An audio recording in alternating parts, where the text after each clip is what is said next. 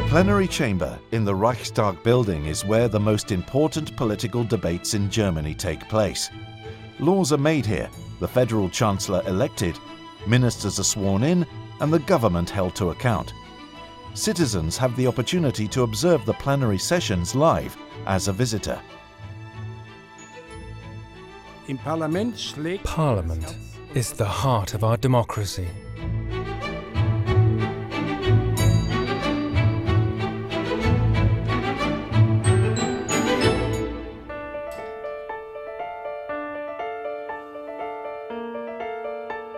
My name is Brigitte Rubel. I am one of 60 ushers in the German Bundestag, or to give us our official title, plenary attendants. We are the silent helpers, ensuring that plenary sittings run smoothly. The dress coat is our kind of trademark, and it is more than just a uniform, it reflects the dignity of Parliament.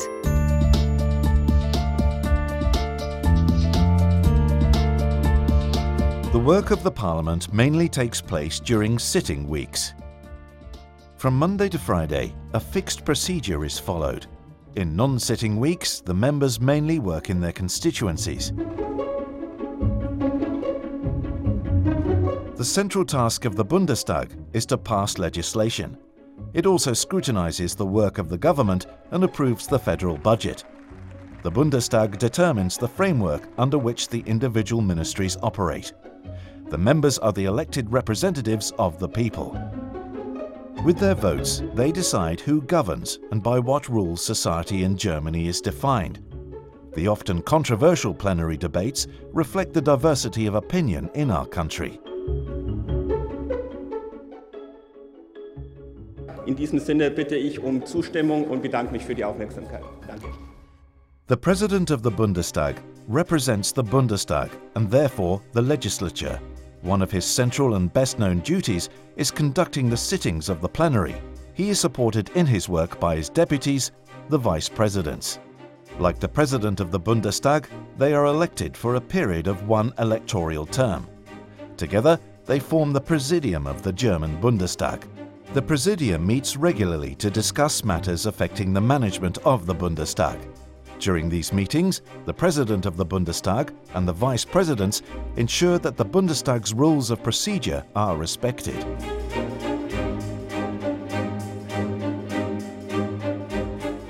Eine Aussprache ist in der zweiten Beratung nicht vorgesehen.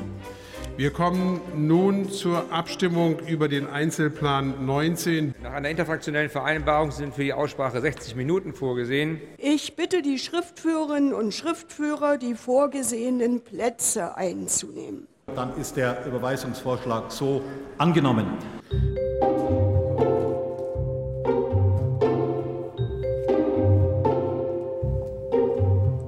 The President is further supported in his duties by the Council of Elders, which is composed of 23 members. These are not necessarily the oldest members, but usually those with the most parliamentary experience. The Council of Elders plays a very important role in the course of plenary sessions. For example, it sets the dates of sitting weeks well in advance, then agrees the plenary agenda on an ongoing basis. The Council of Elders is a forum where disputes that have arisen are discussed and mediated.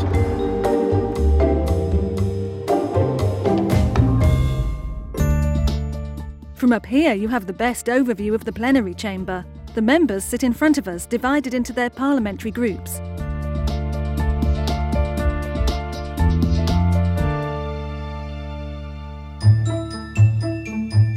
Members from a specific party, or in the case of the CDU, CSU, two related parties, form a parliamentary group. Here the members develop unified political opinions which the group then presents in Bundestag debates.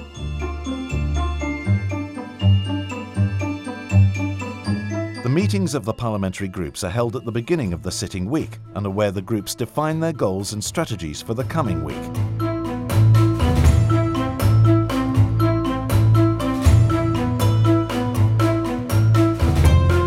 Most members have their offices in Jakob Kaiser building, right next to the Reichstag building. Jakob Kaiser was active as a Christian trade union leader in the resistance against Hitler and worked on drafting the German Basic Law in the Parliamentary Council of 1948 to 49.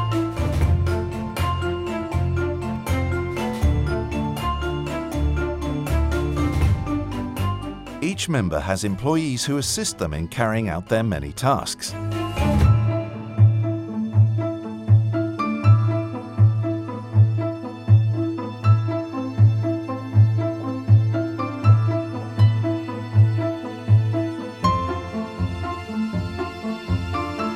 allocation of the offices changes after each general election. Depending on the result, the parliamentary groups are entitled to more or fewer offices. The connecting tunnels to the Reichstag building ensure short commutes.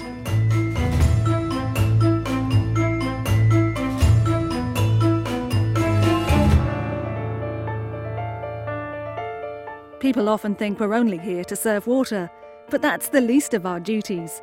During plenary sittings, we deliver messages for the members.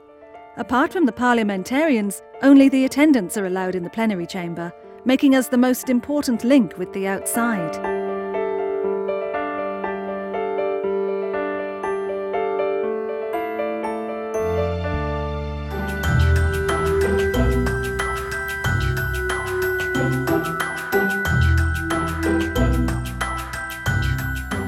Among its other functions, the Paul Löbe building is where the German Bundestag's 24 permanent committees meet. Paul Löbe was a member of the Constituent National Assembly in 1919 and was president of the Reichstag from 1920 to 1932. As a member of the Parliamentary Council, he was one of the fathers of the Basic Law. The glass facade of the main entrance also symbolizes the political transparency of the Bundestag. Approximately 1,000 offices and more than 20 committee rooms are spread over eight floors. The actual detailed work is carried out here by the members. It is here where the Bundestag as a working parliament can be seen most clearly. This is where the parliamentary group spokespeople come into their own. They discuss detailed questions before a bill, for example, is adopted as a draft resolution for Parliament. The committee meetings are increasingly open to the public and are broadcast by Parliament television. The work of the Committee on the Environment, Nature Conservation and Nuclear Safety is focused on the preservation of our natural resources. The committee deals with issues such as climate change, preservation of biodiversity, more efficient use of resources and the comprehensive refurbishment of buildings, amongst others. Labour and social affairs. These words cover important policy areas such as pensions, labour market policy, unemployment benefits and the inclusion of people with disabilities. The committee is one of the largest and ensures that the world of work is accessible for everybody and that all generations receive a fair opportunity. A special position is occupied by the Petitions Committee. Here the Bundestag is very close to the people. The Petitions Committee receives concerns and complaints from citizens which are taken up by the members.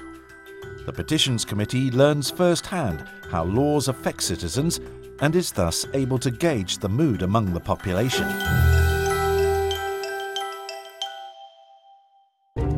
The Parliamentary Commissioner for the Armed Forces also receives petitions. He is responsible for parliamentary oversight of the armed forces, upholds the basic rights of military personnel, and reports to the Bundestag on the internal state of the federal armed forces.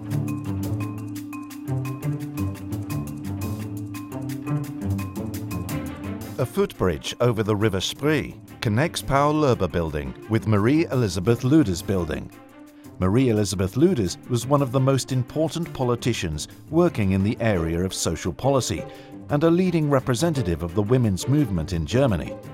This building houses the Parliamentary Documentation Division, among others. Here, the publicly available materials of the Bundestag and the Bundesrat are catalogued and indexed before being made available on the internet, for example.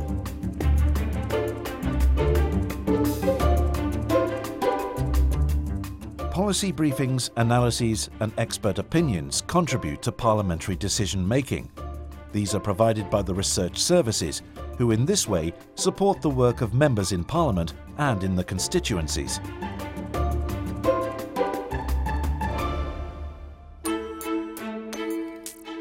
With 1.4 million volumes, the Bundestag Library is one of the largest parliamentary libraries in the world.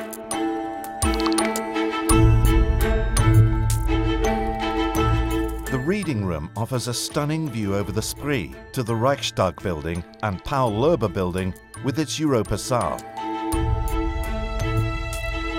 The Bundestag's Committee on the Affairs of the European Union meets in this room. The committee plays a special role in the Parliament's involvement in European policy and oversight of this. The Committee on EU Affairs is composed of 39 members of the German Bundestag, as well as 16 German members of the European Parliament. These MEPs are not entitled to vote, but participate in the committee's deliberations. This ensures close cooperation between the Bundestag and the European Parliament. After the committee's detailed work, all draft legislation and other projects, such as Bundeswehr missions abroad, end up in plenary again. There, all members debate these one last time and then put them to a vote. Depending on the topic, there are different forms of voting. In general, members vote by show of hands or standing up. If there are any doubts about the result, the so-called Hammelsprung, or division of the assembly, is used. Here members first leave the plenary chamber and then they enter it again by going through one of three doors, which are labelled yes, no or abstention respectively. Sometimes a recorded vote with personal voting cards is necessary, here, blue represents yes, red no, and white abstention. The minutes of plenary proceedings document how every member voted.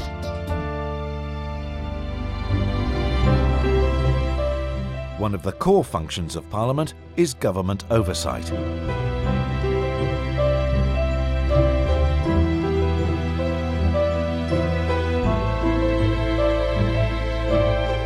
Plenary sittings begin with questions addressed to the federal government on Wednesdays in sitting weeks and usually last until Friday afternoon. Im Bundestag schlägt das Herz der Demokratie.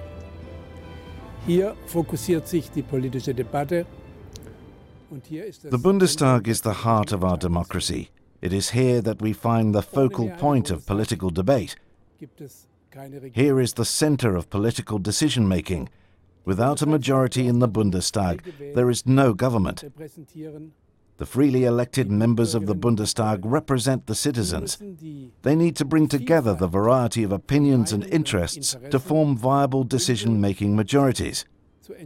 This requires dispute, passionate debate, along with competition between individuals, but according to rules that apply to all. It also requires a willingness to compromise. Making concessions when it comes to one's own opinion in order to achieve a compromise to enable a majority is no weakness, but rather a cardinal virtue of democracy. It is the requirement for moderation and sustainability. The Bundestag and its members must stand the test of this, each day anew. Darin muss sich der Bundestag, müssen sich die Abgeordneten bewähren. Jeden Tag neu.